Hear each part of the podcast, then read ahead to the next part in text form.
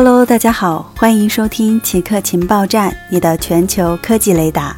接下来你将听到今天的两条奇客情报：新冠疫苗开发者认为，明年冬天生活有望恢复正常。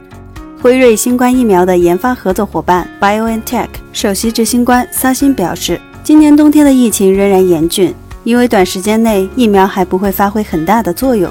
萨辛接受 BBC 采访时说。他有信心，疫苗能够降低人与人之间的传染率，阻止新冠病毒疾病症状的出现。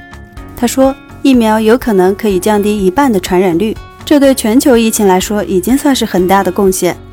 萨辛表示，如果一切顺利，疫苗可望在今年底、明年初交货，目标是在明年四月前全球出货三亿份剂量。这个规模仅仅能让疫苗开始发挥作用而已。他表示，在那之后，疫苗的作用会越来越大。到了明年夏天，传染率就会下降。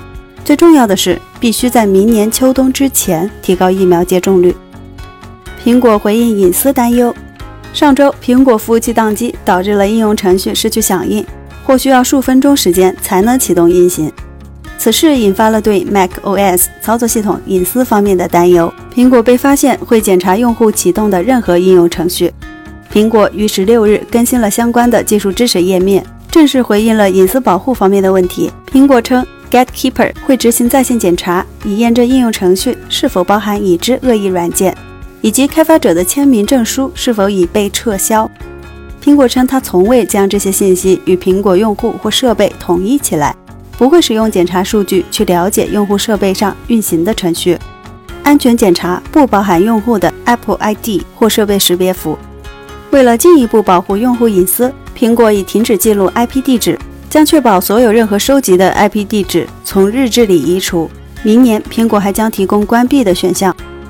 以上就是本期节目所有内容。固定时间，固定地点，我们下期见。